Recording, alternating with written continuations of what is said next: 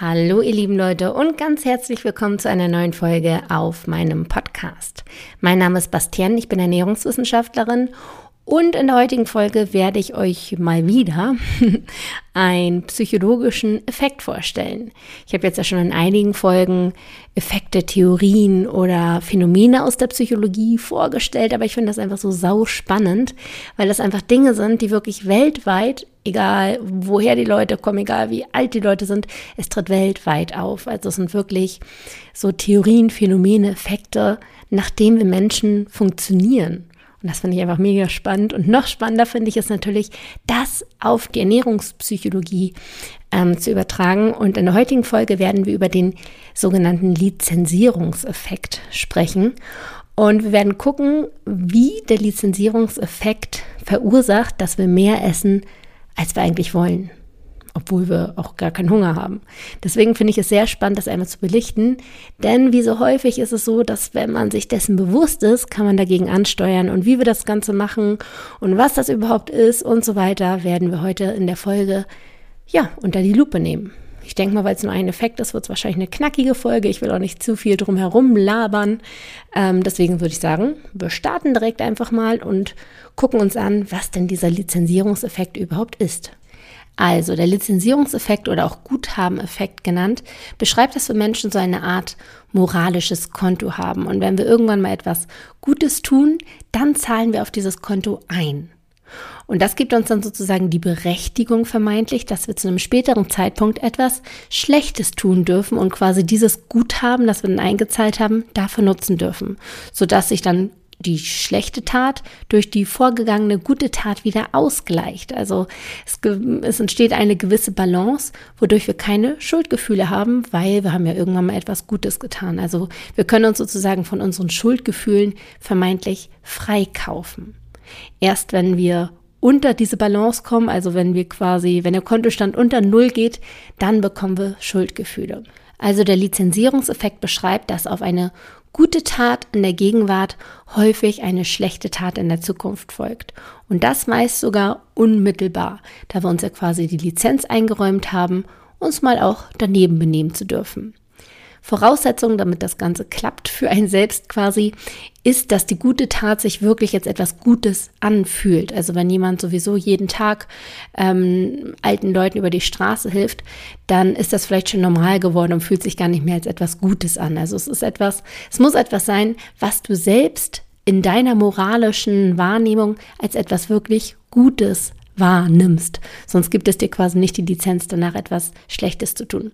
Aber ich würde sagen, ich bringe euch jetzt noch mal ein paar Beispiele, denn da gibt es auch einige interessante Studien, die konkrete Beispiele untersucht haben und wende das Ganze dann nochmal auf die Ernährung an, damit ihr quasi auch nochmal in Sachen Ernährung etwas damit mitnehmen könnt. Und ja, also hier folgen ein paar Beispiele.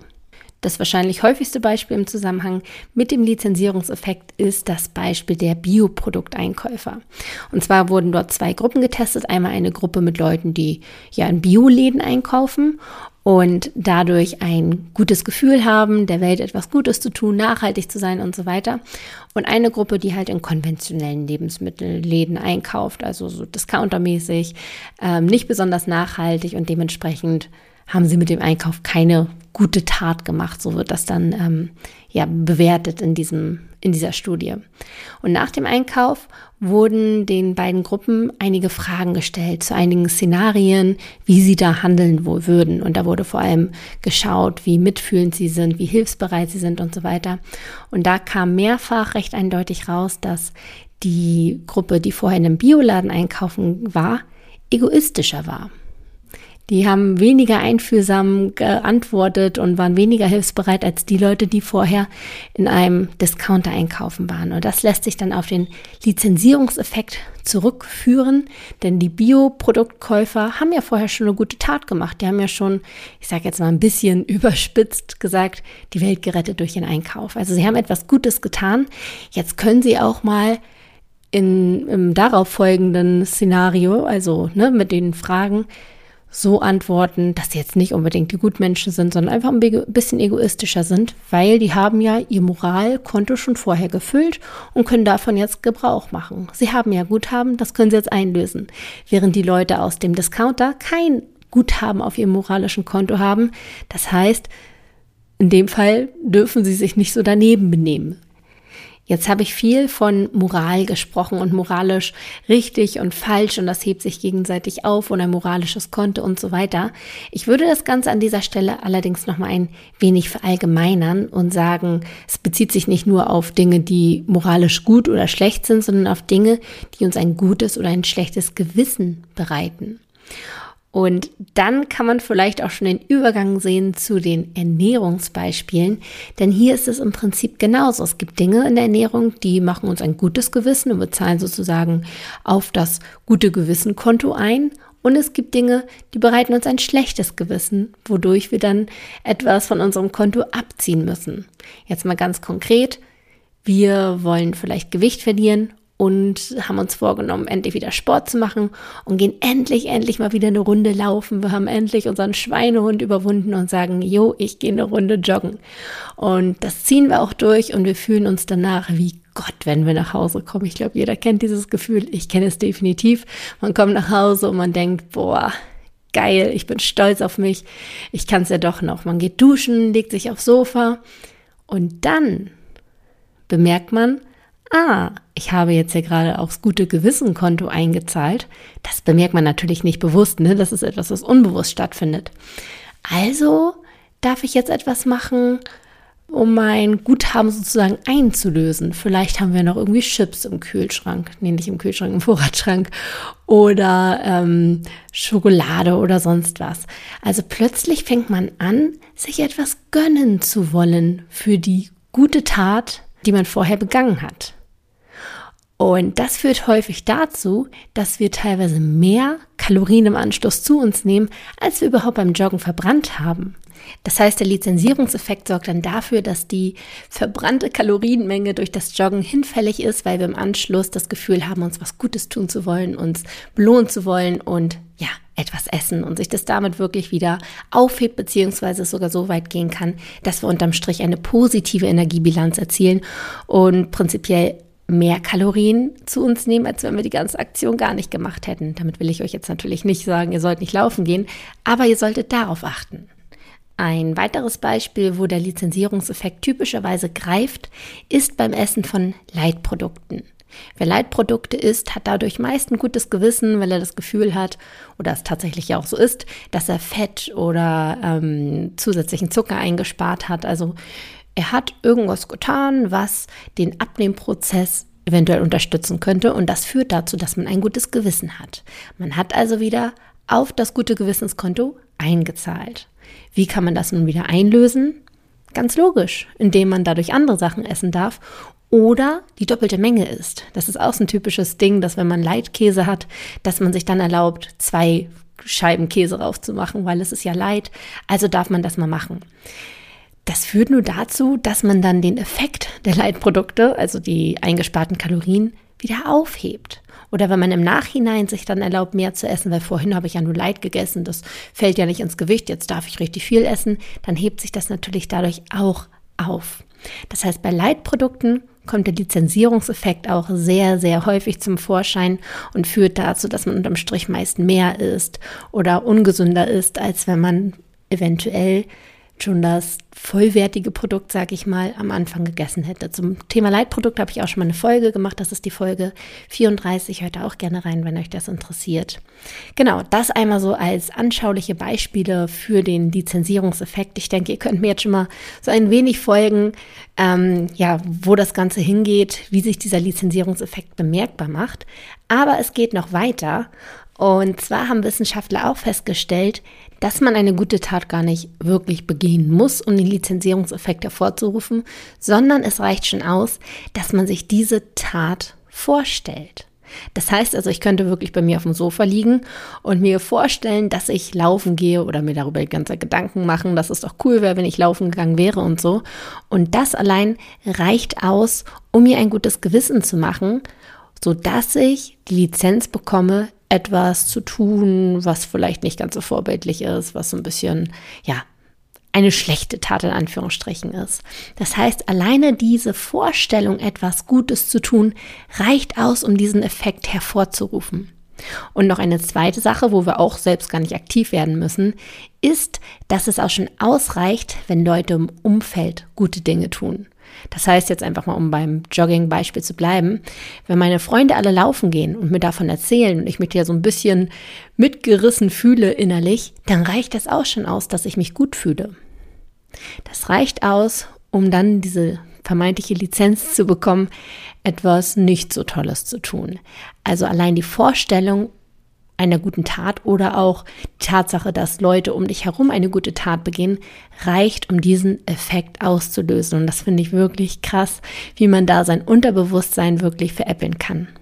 Das Wort Unterbewusstsein ist tatsächlich auch das Schlagwort, wenn wir jetzt schauen möchten, wie wir diesem Lizenzierungseffekt denn entgegenwirken können.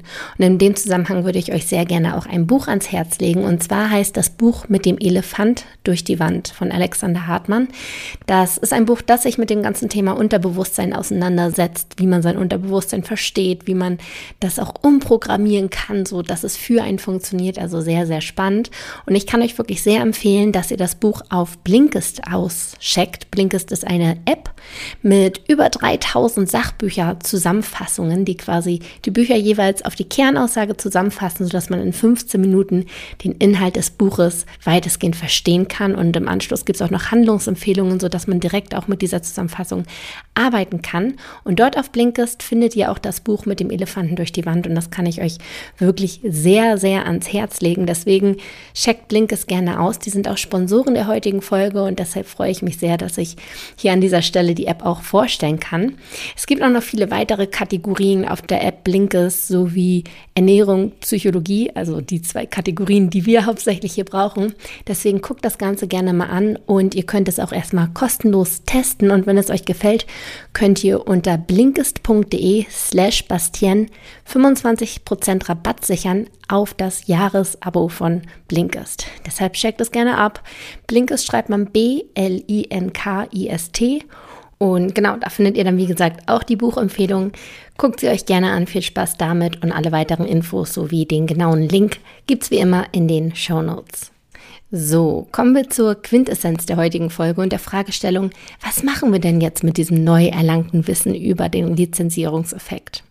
Erstmal hoffe ich, dass ihr für euch mitnehmen konntet, was denn dieser Effekt überhaupt ist. Und vielleicht hat sich der eine oder andere sogar auch ertappt gefühlt, was auch vollkommen normal ist. Wie gesagt, das ist ein ganz normales menschliches Verhalten und ein Effekt, der auf uns alle mal mehr, mal weniger greift. Was machen wir jetzt damit? Ich möchte einmal festhalten, es ist kein Zwang, dem wir unterliegen. Also es ist nichts, dem wir nicht irgendwie ausweichen können. Wir können dem durchaus ausweichen. Dazu brauchen wir aber ein Stück weit Bewusstsein, Achtsamkeit.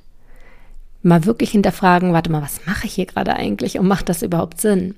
Denn dieser Lizenzierungseffekt läuft absolut unbewusst ab. Keiner von uns sagt, yay, jetzt habe ich was Gutes getan, jetzt darf ich mal richtig auf die Scheiße hauen. Das macht keiner von uns. Das ist wirklich eher etwas, was unbewusst abläuft. Deswegen müssen wir uns der Sache bewusst sein, um dagegen ansteuern zu können. Und wenn du bei dir merkst, dass du nach dem Laufen immer den Drang hast, irgendwie dir richtig was zu gönnen in Form von Essen, aber das super kontraproduktiv ist, weil du eigentlich Gewicht verdienen möchtest, dann kannst du dir der Sache bewusst werden und sagen, hey, das war in Ordnung, dass ich laufen war und ich bin sogar voll stolz auf mich. Das sollte auch weiterhin sein, keine Frage. Aber ihr müsst jetzt nicht äh, etwas Negatives tun oder etwas, was ihr als negativ empfindet, um das Ding auszugleichen. Ihr könnt die gute Tat so allein stehen lassen. Und das braucht wirklich einmal diese Erkenntnis, ah, okay, dieser Lizenzierungseffekt greift gerade bei mir, aber das gibt mir nicht zwanghaft die Lizenz, jetzt irgendwie alles wieder ja, ins Negative zu rücken, sondern ich kann das so stehen lassen. Das heißt, mein Appell in dieser Woche oder mein Wunsch in dieser Woche für euch ist, dass ihr einmal für euch mitnehmt, es gibt diesen Lizenzierungseffekt und er kann eventuell manchmal auch dafür verantwortlich sein, dass man mehr isst, als man eigentlich wollte oder sollte. Und ihr könnt dieses Muster aber aufbrechen, indem ihr euch der Situation bewusst werdet und achtsam und bewusst euch dagegen entscheidet. Diese Macht ist euch ähm, gegeben. Ihr müsst es nur erkennen und das ist so das, was ich euch sehr gerne mitgeben möchte in dieser Woche. Hinterfragt einfach mal, woher dieser Essimpuls kommt. Ist vielleicht ein Lizenzierungseffekt dahinter? Habt ihr gerade unbewusst das Gefühl, die Lizenz dafür zu haben, etwas ähm, ja nicht ganz so vorbildliches zu essen, weil ihr vorher eine gute Tat begangen habt, dass ihr das einfach mal als eine weitere Option für euch auf Lager habt, um euren Essimpuls zu hinterfragen und zu schauen, warum esse ich, obwohl ich gar nicht hungrig bin. Das war's wieder von mir in der heutigen Woche. Ich freue mich sehr, wenn ihr zur nächsten Folge wieder einschaltet und bis dahin könnt ihr gerne mal einen Selbsttest machen, den ich kreiert habe und mit dem ihr gucken könnt, welcher S-Typ ihr seid. Das findet ihr unter www.bastien-neumann.de slash Selbsttest. Oder aber ihr guckt einfach in die Show Notes, da habe ich auch einen direkten Link reingepackt. Da könnt ihr mal schauen, welcher S-Typ ihr denn so seid und ihr bekommt danach auch einige Empfehlungen von mir, wenn ihr diesen Selbsttest gemacht habt und so weiter. Vielleicht ist das ja interessant für euch. Ansonsten hören wir uns in der nächsten Folge und bis dahin wünsche ich euch alles Gute.